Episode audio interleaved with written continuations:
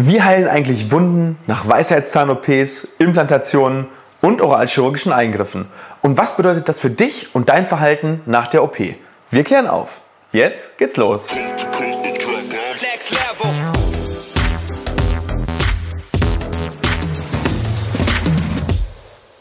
Hallo liebe Community, mein Name ist Dr. Stefan Helker und ich heiße euch herzlich willkommen bei der Audioversion unseres erfolgreichen YouTube-Formates Implatalk.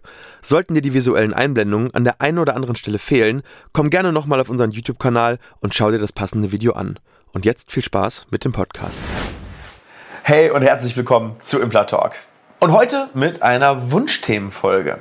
Denn ich wurde im Live-QA oder in den Kommentaren, ich weiß es nicht mehr so genau, gefragt, ja, wie heilen eigentlich die Wunden nach einer Weisheitszahn-OP, nach einer Zahn-OP, nach einer Implantation, völlig egal, wir heilen Wunden im Mund. Und da heute das Thema, wie heilen eigentlich OP-Wunden im Mund generell zu und was gibt es gegebenenfalls dabei zu beachten? Und damit geht's auch direkt los. Liebe Community, bevor es weitergeht mit dem Video, habe ich eine Bitte an euch. Wir geben jede Woche unsere besten Infos zum Thema Implantologie, Zahnästhetik, Zahnarztangst besiegen und Mindset raus. Und wir sind auf eure Hilfe angewiesen. Wenn dir dieses Video und dieser Kanal gefällt, dann zeig uns doch deine Anerkennung mit einem Daumen nach oben. Und wenn du uns wirklich helfen willst und dein Wissen regelmäßig erweitern möchtest, dann klick auf den Abo-Button und aktiviere das Glöckchen. Und nicht vergessen, ich beobachte euch. Und jetzt weiter mit dem Video. Am Anfang ist es erstmal wichtig zu verstehen, wie eine Wundheilung prinzipiell überhaupt funktioniert. Die Wundheilung unterteilt sich im Prinzip in vier Phasen. Erste Phase ist die sogenannte exsudative Phase. Das bedeutet, dass das Blut und Blutplasma die Wunde ausfüllen und dann über den Gerinnungsprozess die Blutung gestoppt wird. Weil das ist ja eigentlich erstmal das Wichtige, ne, dass die Blutung irgendwie stoppt, weil wenn ich sonst eine Wunde habe und es blutet immer weiter, ähm, ich habe nur 5 Liter ungefähr und wenn das irgendwann alle ist, dann stirbt man. Und das wollen wir ja nicht. Deswegen hat der Körper gesagt, okay, ähm, es entsteht im Prinzip ein Blutfropf oder auch so wie so eine Art biologisches erstes Pflaster, damit erstmal einfach diese Wunde verschlossen ist. Danach bildet sich Fibrin, das ist dieses Weißliche, was man dann häufig am nächsten, übernächsten Tag im Mund sieht. Und ähm, das Ganze umschließt dann sozusagen die geronnenen Blutplättchen. Und dann ist die Phase 1 eigentlich abgeschlossen. Phase 2 ist die sogenannte resorptive Phase. Hier wird das Fibrin, was am Anfang erstmal wichtig war, damit es überhaupt erstmal aufhört, abgebaut und die Bakterien und das ganze tote Gewebe, was sich da angesammelt hat, wird durch die sogenannten Fresszellen des Körpers abgebaut. Und hier wird jetzt quasi eigentlich der Weg bereitet für die nachhaltige Heilung des Gewebes. Also es wird quasi einfach einmal alles sauber gemacht, es wird auf Null gestellt und das Ganze dauert so ungefähr vier Tage.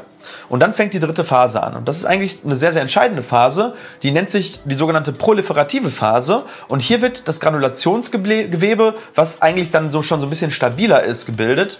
Und ähm, das bleibt dann einige Tage und, und reift dann später weiter aus.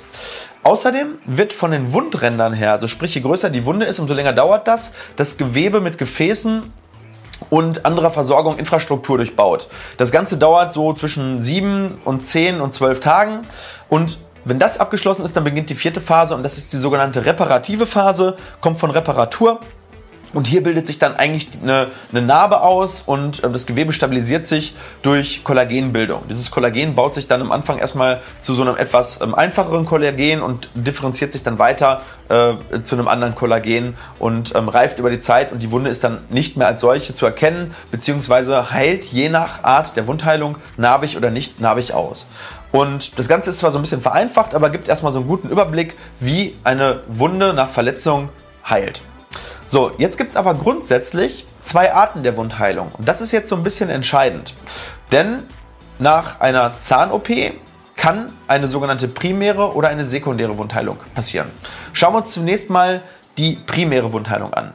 Die primäre Wundheilung ist eigentlich dann wichtig, wenn es einen glatten und chirurgischen Schnitt gibt, wo später die Wundränder wieder gut zueinander geführt werden können. Also sprich, ich mache etwas auf und mache eigentlich wieder zu.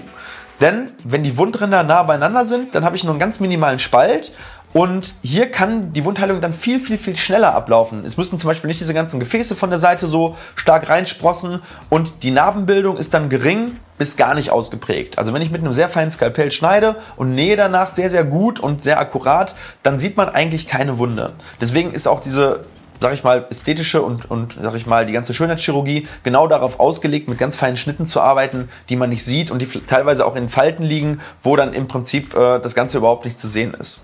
Und hier findet eine echte Heilung des Gewebes statt. Man sagt dazu Restitutio ad integrum.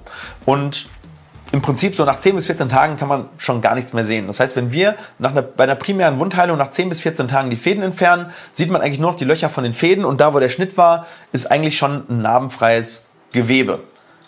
Bei dieser Wundheilung war die Wunde also nie offen.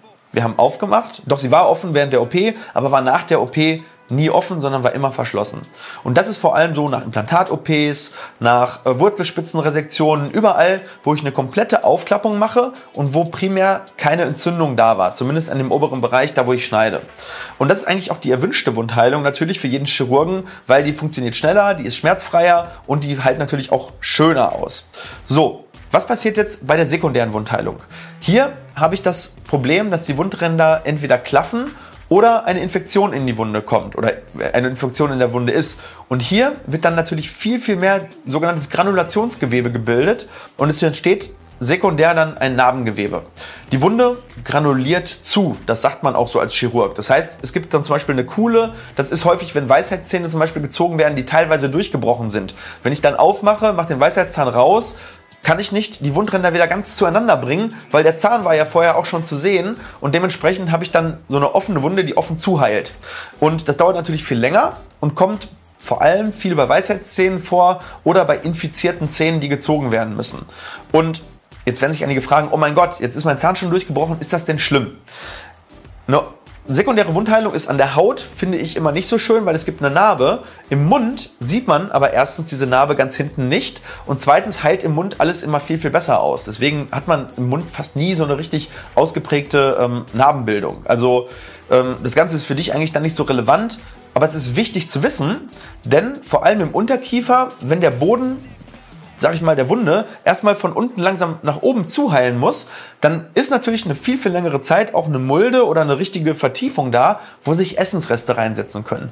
Und ähm, deswegen haben wir, wenn zum Beispiel jetzt nicht darauf geachtet wird und nicht gespült wird, häufig nach so 10, 14, 17, 18 Tagen eine, eine sogenannte Sekundärinfektion. Und das bedeutet, ähm, da setzt sich zum Beispiel Essen rein, das infiziert sich, das fängt dann an zu eitern oder noch schlimmer, setzt sich Essen rein, das wächst oben wieder zu. Ja, dann geht das Ganze dann sozusagen hoch wie so ein Kochtopf, das, das, das brodelt dann und dann hat man später eine, eine, eitrige Infektion und muss das Ganze wieder öffnen und wieder spülen. Deswegen ist bei einer sekundären Wundheilung auch häufig das Ganze sinnvoll, mit einem Streifen oder mit einer Drainage zu versorgen, damit das Ganze schön von unten nach oben zugranulieren kann und sich nicht das Ganze voll mit Essensresten setzt.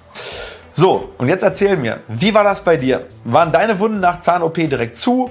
Und sind auch zugeblieben oder, oder ist es bei dir sekundär geheilt? Wenn es sekundär geheilt ist, hattest du damit Probleme? Muss das nochmal aufgemacht werden? Hat es vielleicht geeitert oder hast du das selber gespült und es hat gut funktioniert? Bin gespannt, was du berichtest und freue mich auf den Austausch unten in den Kommentaren. Und wenn du dieses Video gut fandest und vielleicht unseren Kanal ein bisschen unterstützen willst, dann freuen wir uns natürlich auch, wenn du auf den Abonnieren-Button klickst, das Glöckchen aktivierst und vielleicht dieses Video, falls du jemanden kennst, der demnächst vielleicht Zähne rausbekommt, Weisheitszähne, dieses Video schickst, damit der schon im Vorhinein weiß, was auf ihn zukommt. Bis dahin wünsche ich dir ganz liebe Grüße, bleib gesund und wir sehen uns im nächsten Video. Euer Dokelka.